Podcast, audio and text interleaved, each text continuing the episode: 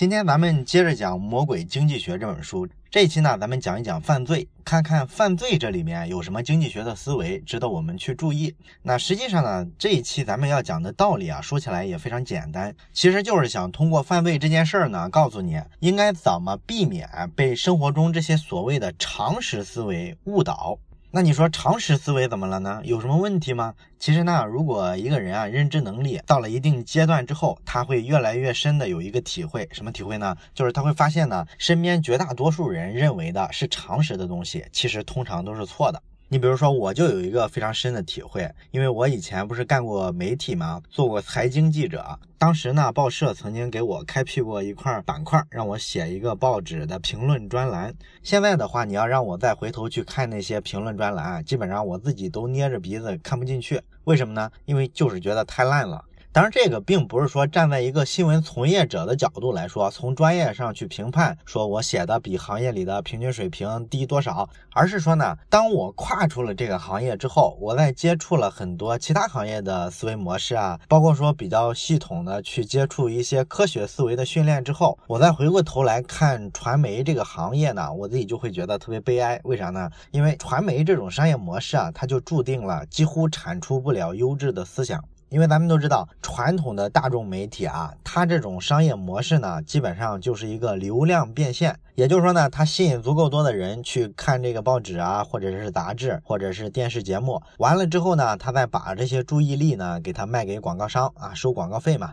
这个商业模式跟门户网站的变现的方式是一模一样的，对吧？但是这个模式有什么死穴呢？就是这种新闻媒体式的商业模式呢，最终的目标是获得更多的广告费。这就意味着它生产的内容呢，一定要符合绝大多数人的口味儿。只有这样看报纸、看电视的人才足够多，对不对？然后它的广告价值才足够多，它才能收足够多的品牌厂家的广告费。所以呢，这个模式就限制了它的内容，尤其是新闻媒体，它的内容都是带价值观的。这种模式就让它的价值观不能拔得特别高，也就是说，他的价值观一定不是社会上最顶尖的那一小撮精英的价值观，他的价值观一定是迎合的普通大众，甚至有时候是一些比较 low 的价值观。你比如说，我们发现媒体啊，其实经常讲贫富差距。讲贫富差距的时候呢，他总是有意无意的去踩一下那些特别富的人。这个背后的价值观，其实就是作为一个社会底层来说，往往大家心里都特别的不忿，都会觉得那些有钱人就是为富不仁。我要求社会财富的分配更公平一些。所以由此可以延伸出很多媒体上经常讨论的议题。这个咱们经常看新闻媒体应该都熟悉。那咱讲这些的意思是什么呢？就是说，你看新闻媒体上的所有的内容，它的价值观模式呢，全部是用常识堆砌起来的。用常识堆砌起来，就存在一个问题，就是没有任何的论证，只有情绪的宣泄。它是鼓励你入戏，鼓励你站队的。这么说有一点干。那咱们打个比方吧，你比如说未来的这个房价，在三年、五年后，它究竟还会继续上涨啊，还是会下跌呢？这是咱们特别关心，也天天争吵的一个话题，对吧？在网上，大伙天天吵，最终的一个结果呢，就是各说各话。买了房子的人呢，会坚信房子还会继续涨；没买到房子呢，就会说中国的房价马上就要崩溃了。虽然咱们这么说起来，你感觉好像是两派人都很肤浅的，但实际上，咱们在这个争吵的过程之中，大伙没有任何一个人觉得自己的这些观点是一种情绪上的宣泄。咱们所有人都会觉得，我们有足够的理由来支撑我的观点。比如说，你坚持认为房价会继续上涨，那你往往就会强调一个事实，就是中国现在这个城市化进程啊，才到百分之五十多，而像发达国家呢，都是百分之七八十以上，好的甚至百分之九十，绝大多数农村的人口都是要转移到城市里去的。那么咱们现在距离这个过程还很远，还有很大的空间。所以呢，只要城市化不停，那么还会有很多人陆续的进入城市，他们都需要房子，所以说房价是跌不下来的。那认为房价快要崩溃了的人，他就会觉得你这个话不对。你看现在的九零后，包括马上进入大学的零零后，你看这帮人未来都是每个人的爸爸妈妈呢都有一套房子，这个房子可是能支撑好多年的。回头老人年纪大了去世了，会剩下一大堆房子。有这么多房子在，房价怎么持续上升呢？所以这个房价肯定支撑不住，马上就崩溃。哪有一直涨从来都不跌的东西呢？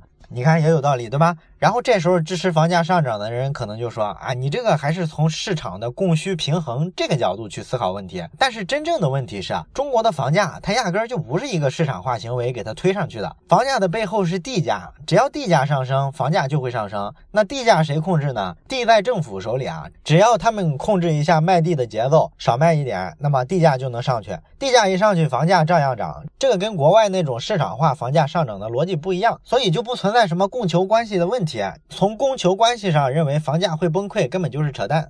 如果你是看空房价的立场，这时候你可能又反驳说啊，这个不对，地产的库存那么多，房子全压在开发商手里卖不出去，为啥卖不出去？就是太贵了，老百姓手里根本没钱，所以这个游戏早晚有玩不下去的一天，早晚有人撑不住。一旦有一个人撑不住，把价格下降了，那么全盘就崩溃了。这个东西体量太大，不是谁想控制就能控制的。哎，等等等等吧，类似这样的争论，你是不是天天在什么财经节目里啊，或者各种论坛帖子里啊，朋友圈的文章里啊，天天看，对不对？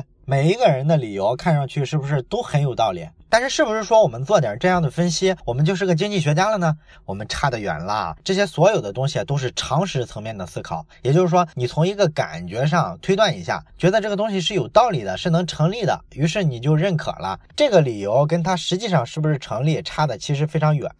这种偏差就有一点像什么呢？就是咱们想想，每一个刚从大学校园走出去的孩子，一般刚参加工作的时候呢，都会有一堆感悟，都会觉得呢，哎呀，这几个月我深刻的理解到了什么什么道理，我觉得我成长了好多好多。为啥会有这个感觉呢？就是因为啊，你在学校的时候啊，它是一个比较封闭的环境，所以你对这个社会怎么运行啊，对工作、对岗位的认识啊，一般来说都是靠这些常识思维去推断、去猜测的。所以你形成了一个你的主观世界。当你真的走出校园出来之后，跟这个客观世界一对比，你发现完全不一样，你需要重新去适应，这时候才有所谓的感悟，对不对？所以说，你想靠常识发现真实的世界，想靠常识发现真正的理性，这是不太可能的。这也是为啥前面我说媒体缺少智慧，就是因为它要迎合绝大多数的人群，而咱们绝大多数的人群呢，都是用常识来思考问题的，所以你肯定是很容易犯错误的。那比较可怕的事情就是，咱们绝大多数人啊，讨论问题用这种常识思维去分析的时候，咱们往往还把这个理解成一种智慧，甚至说当年微博刚火的时候，其实当时的微博主要扮演的就是一个传统媒体的角色，咱们好多网友啊都在微博上讨论那种公共的新闻事件。所以呢，好多媒体人就特别兴奋，他觉得微博这个东西好啊，它能开化民智，促进中国社会向西方的那种公民社会去转型。他们认为呢，老百姓在网上讨论这些时事热点啊，这是参政议政的一个体现，是关心国家、关心自我权利啊，是非常好的一个信号。这个呢，从长远发展下来，有利于约束公权力。这是当年微博火的时候，几乎所有的媒体人都做过的一个白日梦。后来很快这个梦就醒了。想靠纯常识的这种讨论或者思考啊，发现一个什么真理啊，这就是属于想多了。那真正的科学思维，其实就是咱们上大学的时候啊，老师天天要求我们啊做那种学术训练。严格的学术训练，其实那就是符合科学思维的基本逻辑框架。也包括说，咱们之前讲精益创业的时候，为什么我假设一个东西别人喜欢的时候，我一定要找一部分种子用户，然后在他们身上做一个小实验去测试呢？非常简单的一个道理，你不能用常识、用经验去猜测，猜测的结果就一定是错的。所以说，科学研究、科学思维，咱们上大学的时候写学术论文，包括说科学的商业方法论，这些东西背后的逻辑都是相通的，都是反对常识思维的。那咱们今天要讲的犯罪这个话题啊，本质上也是在讲这个道理。当然，这个犯罪呢，主要是拿美国的犯罪来举例子说明的。美国呢，在一九八九年的时候，它的犯罪率达到了一个历史的最顶峰。从一九八九年往前数十五年，美国的暴力犯罪呢，大概上升了百分之八十。所以当时全美国人都觉得这个是个非常严重的问题。也有好多专家呢，就在媒体上开始预测，他预测呢，未来美国的犯罪率啊还会大幅的上升。但是真的到了九十年代呢，美国的犯罪率是直线下滑的。这个呢，就打了很多专家的脸。但是毕竟是专家嘛，经验多丰富啊，打个脸算啥？接着分析为啥会下降。那他分析的这个结果呢，其实咱们作为一个普通人啊，也大概能想得到，无非就是从常识的角度去想想嘛。你说什么东西跟犯罪有关呢？咱们首先能想到的一个就是经济发展，对不对？因为如果经济持续发展的话，那么老百姓安居乐业，大家都有工作干，每个家庭收入还不错，老婆孩子热炕头，那谁会愿意去犯罪，对不对？那还有其他原因呢？比如说咱们能想到的，像人口老龄化，年轻人越来越少，老年人犯罪概率是不高的，是吧？他一个是没有犯罪的能力，再一个他也没有那么强的攻击性，没有那么强的荷尔蒙水平，对不对？所以说他犯罪的概率是很低嘛。只要年轻人的比例降低了，那么犯罪概率应该是会。下降吗？这也是一个常识的分析，对吧？再有呢，还有的专家从司法层面找原因，他觉得呢，九十年代的时候啊，美国执行死刑的概率啊，比七八十年代的时候更高了，也就是说管得更严了，所以九十年代的时候，美国的犯罪率呢，咣当一下就掉下来了。还有的人专家认为呢，是因为啊，九十年代美国开始采取了更严格的枪支管制的政策，甚至有些政府呢做了这个枪支的回购，也就是说呢，政府花钱把枪支从民间再给他买回来，然后集体的把这些枪支给销毁。这些政策呢导致了犯罪率的大幅下降，等等等等吧。这些专家呢得出来的结论大致就是这些方向。那么咱们今天的任务呢，就是一个一个来分析一下这些方向到底靠不靠谱。首先，咱们看一下经济发展会造成犯罪率下降，看一看这个命题到底对不对。那么刚才咱们讲了，从道理上看，它肯定是对的，这是一个常识的思考吗。可是你仔细去看一下数据啊，你发现是有问题的。为什么有问题呢？刚才咱们也讲了，经济发展能遏制犯罪率，主要的原因就是经济发展会带来就业率的好转。如果大家都有一份安定的合法的工作的话，他不太可能去铤而走险去贩毒、杀人、抢劫。所以说这个逻辑是有道理的。甚至呢，有人还专门研究过，他去看看经济发展带来的失业率的下降究竟跟暴力犯罪有没有关联性。结果呢，他就发现失业率每下降一个百分点，暴力犯罪就会下降一个百分点，这是有人做过的一个研究。但是呢，在九十年代的时候，你去看一下美国整个的失业率，你会发现其实是下降了百分之二的。那么同期的非暴力犯罪下降了多少呢？下降了百分之四十。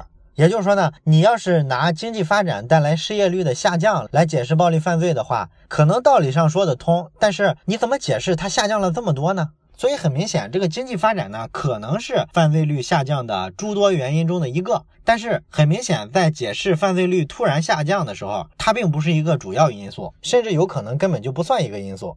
你比如说六十年代的时候，美国当时是刚战后十来年，经济发展是世界上最快的国家之一。可是当时啊，它的这个暴力犯罪水平啊，可是蹭蹭的往上涨。所以你是没法说明经济发展是造成犯罪率下降的一个原因的。那么还有人说，九十年代的时候，美国开始执行了比较严格的死刑。八九十年代，美国的死刑犯的数量跟之前比的话，翻了大概两番。所以呢，好多人呢就据此做出判断。他说呢，很明显啊，死刑执行的比以前更严格了。这事儿呢，就震慑住了绝大多数的犯罪分子，导致他们不太敢犯罪。这个常识逻辑呢，感觉应该也是对的。可是你仔细看一下数据啊，却发现还是有问题的。为什么呢？因为美国啊，执行死刑的案例啊，其实是非。非常罕见的，虽然说它十来年之内呢翻了两番，但是全国执行死刑的案例啊也不过才四百多例。那很多城市好多年都没有一个死刑的案例呢。而且呢有一个问题啊，就是美国执行死刑的时候啊，这个缓刑用的特别多。咱们知道死缓的话，多数时候就意味着这个人啊通常不会被枪决，对不对？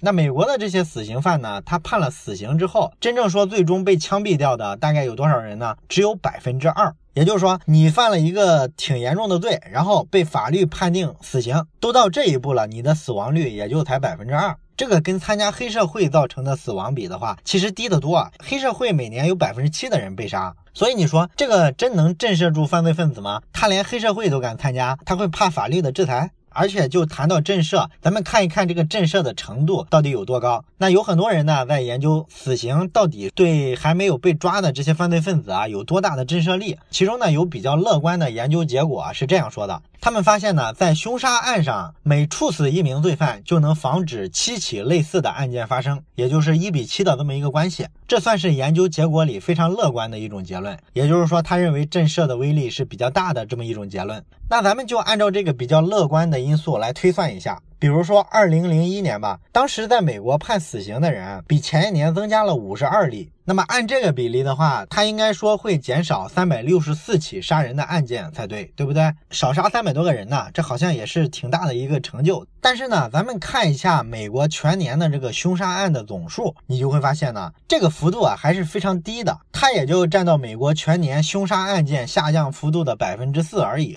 那剩下百分之九十六的下降幅度从哪来呢？所以你说用九十年代死刑被严格的执行来解释犯罪率的直线下滑，肯定是站不住脚的。那从司法这个角度来说，除了死刑之外呢，还有一个其他人会经常提的一个点，就是当时美国在九十年代的时候啊，是采用了不同以往的治安政策的，是不是这些治安政策造成了犯罪率的下降呢？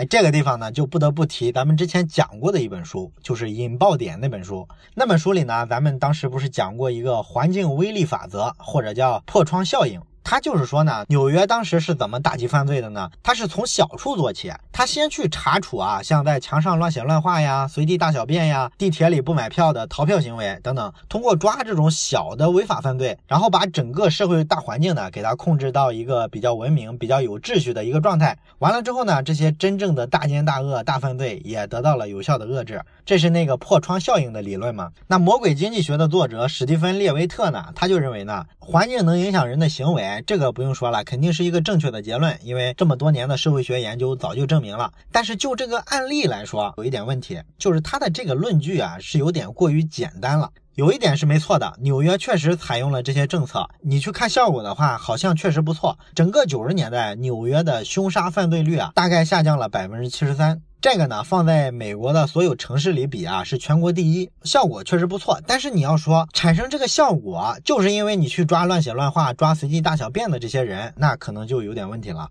为什么呢？你要验证这个原因跟结果的关系，一定要做一个对比的实验。那你说这个对比实验应该怎么做呢？我在纽约不可能同时做两套不同的政策，然后对比一下它的效果呀。确实这么操作有点问题。那你就跟其他城市比嘛。美国有很多城市是没有采取像纽约这种措施的。那你把这两类城市比一下，你发现一个什么问题呢？就会发现所有的这些城市啊，不管是不是采用了这个破窗效应，它的犯罪率呢，在九十年代都是大幅下滑的。也就是说，这是个大环境。你纽约做没做这套东西啊？可能结果都是一样的。而且呢，你去看一下纽约市的这个犯罪率下降的曲线，你会发现一个问题，就是纽约市的犯罪下降是从一九九零年就开始了，一九九零年到一九九三年，它的财产犯罪跟暴力犯罪大概下降了百分之二十，而真正的说，咱们讲的纽约开始打击这些小偷小摸呀、随地乱写乱画，打击这些行为是一九九四年才开始的。所以呢，在你这个政策推出之前，你的犯罪率已经出现了非常明显的大幅的下降，你肯定就很难说这是你新政策带来的一个结果，对不对？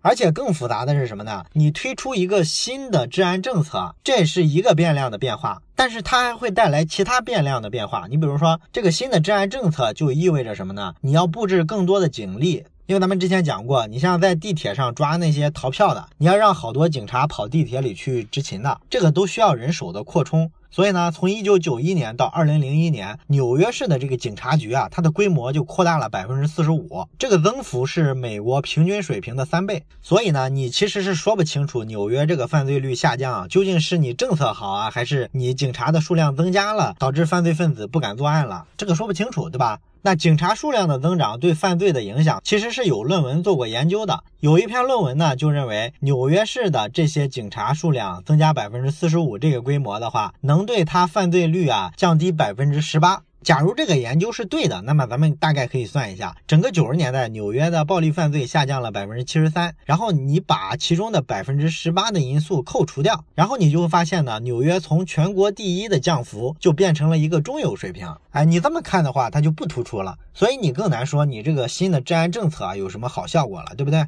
这个破窗理论呢，可能在其他事情上是正确的，但是就在纽约犯罪率下降这件事上，很可能它是站不住脚的。这是咱们从司法这个层面来讲，那么还有人认为呢，犯罪率在九十年代出现大幅下滑，跟枪支的管制有关。他这个论据呢也非常明显，就是说呢，有三分之二的凶杀案都是涉及到枪支的。所以呢，如果你直接把这个犯罪工具啊给它禁止了，或者说管得严格了，那么一定会造成这种暴力犯罪的下降。也就是说呢，这部分人认为美国凶杀率那么高呢，就是因为他们获得枪太容易了。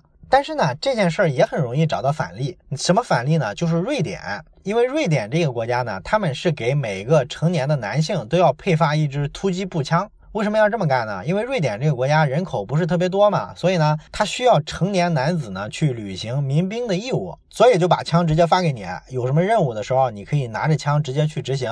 所以呢，你要是按这个人均持枪的数量呢，瑞典毫无疑问世界第一。可是瑞典呢是世界上犯罪率最低的国家之一，它是全世界最安全的几个国家。所以你拿枪支这一个因素来考虑犯罪率的上升还是下降，本身就是很难说服人的。那说回美国，美国的枪支呢，确实在九十年代的时候啊，曾经做过一次大规模的限制，就是他在一九九三年的时候曾经通过过一个布雷迪法案。这个布雷迪法案呢，就是说任何人呢，你想购买枪支，那么你要先接受一个调查，然后才能得到许可说去买枪。这个调查呢，主要就是看你啊之前有没有犯罪的前科。如果你有犯罪前科的话，很可能啊政府就不让你去买枪。他这个法案的意思呢，本来是想法很好，就是想通过这种方式啊，遏制那些比较危险的人物啊，他们拿到枪支。但是呢，这个政策一出啊，经济学家就整天奚落他，因为经济学家最理解的一个东西叫什么呢？叫做黑市啊，有需求就有供给嘛。你政府只要出一个限制，比如说让你在北京可以买车，但是不给你上牌，上牌你要来摇号。好了，每一个能摇到号的人拿到的这个牌照就是稀缺的，只要有稀缺就有需求，有人有需要，那就会出现黑市。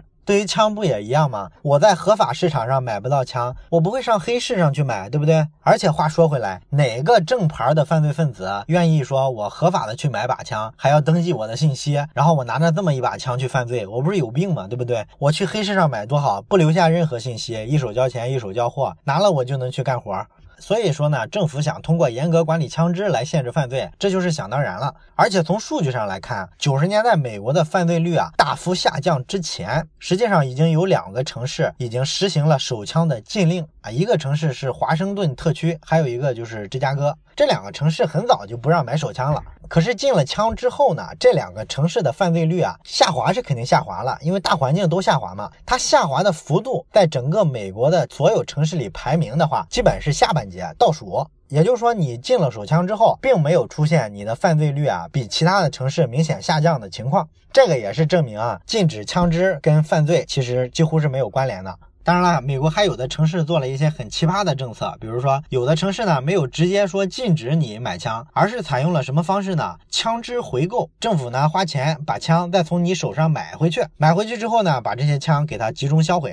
这种方式，跟咱们前面讲的一样，对于真正想拿着枪干大事儿的人来说，他怎么可能为了政府给的那点小钱就把枪支给还回去了呢？不可能，对不对？所以呢，政府收枪支的时候，发现收回来的都是那种老古董或者是废旧的枪支。都是这么些东西，总共收了多少支呢？大概收了一千支。那咱们算一个账哈，美国每年总的枪支数和发生的所有的凶杀案件这个总数啊，你做一个比较，给它除一下，你就能得出一个结果来，就是一把枪在这一年里用来杀人的概率有多高？算出来大概是一万分之一。那这次枪支总共回购了一千把枪，怎么评估这个政策的效果呢？这是个数学问题啊，你乘一下就是了。一千乘以万分之一，你缴上这一千把老弱病残的枪，让美国少死了十分之一个人，你说划算吗？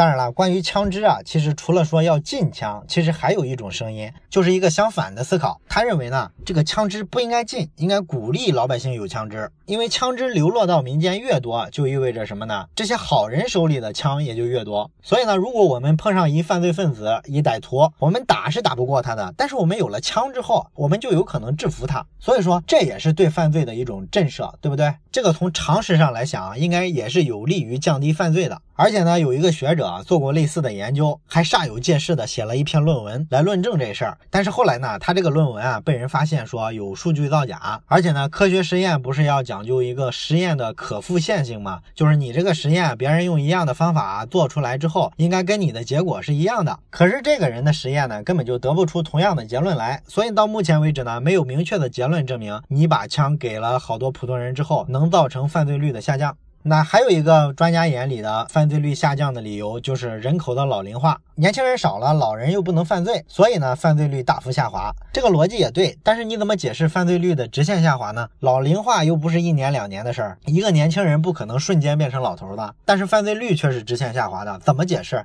你发现怎么解释都解释不了，对不对？所以说呢，咱们前面讲了这么多，按所谓的常识推断出来的这个犯罪率下降的原因，咱们发现呢都是不靠谱的。那你说美国的犯罪率为啥九十年代的时候突然直线下滑呢？那史蒂芬·列维特呢给了咱们一个绝大多数人都没有想到的原因，就是美国的堕胎合法化。也就是说呢，他认为美国法律允许堕胎这件事儿造成了犯罪率的大幅下降。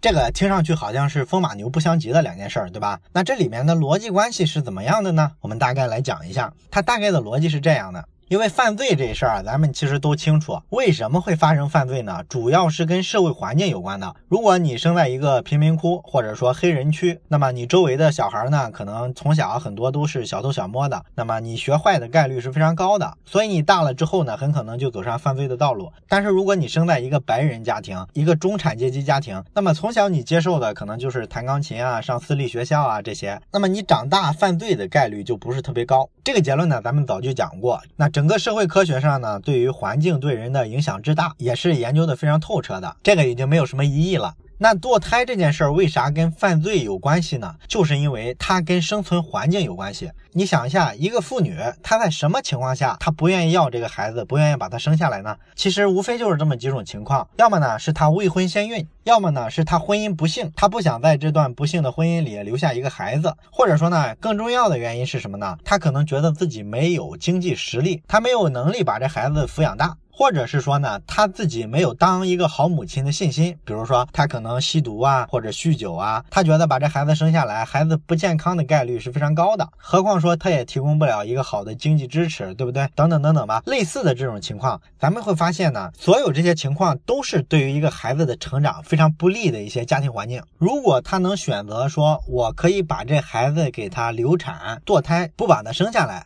那这个孩子呢，实际上就不太可能去接触这些比较恶劣的。生存环境，这就导致这个被人为堕胎的孩子，他失去了一个成为潜在犯罪分子的机会。这就是为啥说堕胎这件事儿合法化之后，犯罪分子会少了，就是这个逻辑。那你说这个逻辑听上去有点石破天惊，对不对？这个逻辑也太夸张了，有没有足够的数据支持呢？有的。首先，咱们来看一下美国的这个堕胎的历史啊。美国的堕胎是怎么一步步合法化的呢？实际上都是很晚近的事情。美国其实一直在六十年代之前，堕胎都是非法的。当时的考虑呢，一个是跟所谓的基督教义啊、文化环境啊这些东西都有关系。另外一个就是当时的这个外科手术啊，确实不成熟。哎，流产这种手术啊，其实是很容易造成生命危险的。所以呢，全美国就一直不让，一直到说六十年代的晚期，美国才。出现了部分的少数几个州，在符合一定条件下允许女性选择堕胎。什么叫符合一定条件呢？就是限制的非常死，比如说这个女生被强奸了导致怀孕，或者说呢直系亲属之间乱伦导致怀孕，或者说这个女生啊身体就不行，她就没法生育，如果生育就会造成生命危险，只有这种情况下才允许她去医院堕胎。那么到了一九七零年的时候呢，随着这个人权解放运动的推进，已经有五个州率先实现了堕胎的完全合法化。哪五个州呢？就是纽约、加州、华盛顿、阿拉斯加和夏威夷。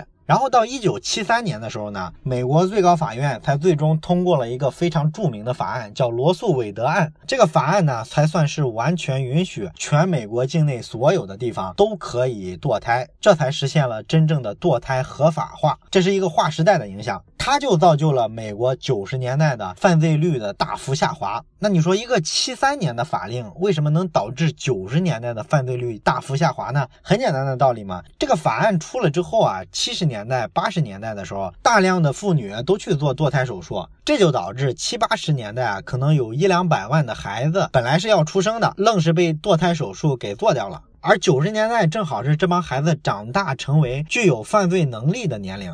所以说这个时间点啊，正好是能卡得上的。当然了，这种证据还是非常弱的，对不对？咱们接下去看其他的证据。你怎么证明堕胎合法化跟犯罪率大幅下滑有因果关系呢？咱们前面不是讲了吗？七零年的时候，不是有五个在全美国率先实现了堕胎合法化的州吗？那你把那五个州的数据拿来看一下。既然他们提前完成了堕胎的合法化，那你看看这五个州的犯罪率大幅下滑的那个时间点，是不是比美国的其他州也要早几年呢？一查数据发现，确实是这样。这几个州犯罪率大幅下滑，从八八年就开始了，而绝大多数的美国其他州犯罪率大幅下滑是从九十年代初开始的，这就是一个很好的证据。然后还有一个数据可以佐证，就是经济学家啊把美国各个州之间的这个堕胎率统计出来，就是说你有多少怀孕的妇女，然后其中有多少百分比的人选择了堕胎，这就是一堕胎率，对不对？然后你把这个堕胎率算出来之后呢，拿堕胎率这个数据啊去跟犯罪率的那个数据啊做一个比对，画出一曲线来，然后发现呢，它们完全是相关的。堕胎率更高的那些州呢，它的犯罪率下降的幅度就更大；而堕胎率比较低的那些州呢，它的犯罪率下降的幅度就比较小。所以这是一个很明显的对应关系。而且你去看九十年代之前的这个堕胎率，比如说七十年代、八十年代那时候的堕胎率跟犯罪率下滑就没有任何关联。所以这就坐实了这两个因素之间就是一个因果关系。美国九十年代犯罪率大幅下滑，就是因为七十年代美国的堕胎合法化。这就是咱们这一期要讲的，从犯罪这件事上告诉你怎么推翻一个常识的东西，建立一个科学的、理性的认知，是不是非常有意思？那关于这期话题呢，咱们就讲到这儿。最后呢，咱们留一个小问题，就是我希望你呢想一想，你生活里啊听上去按常识来想非常有道理的说法，但是你稍微拿一点数据就能证明它是扯淡的那种话题，到底有哪些？你可以在留言区写一下。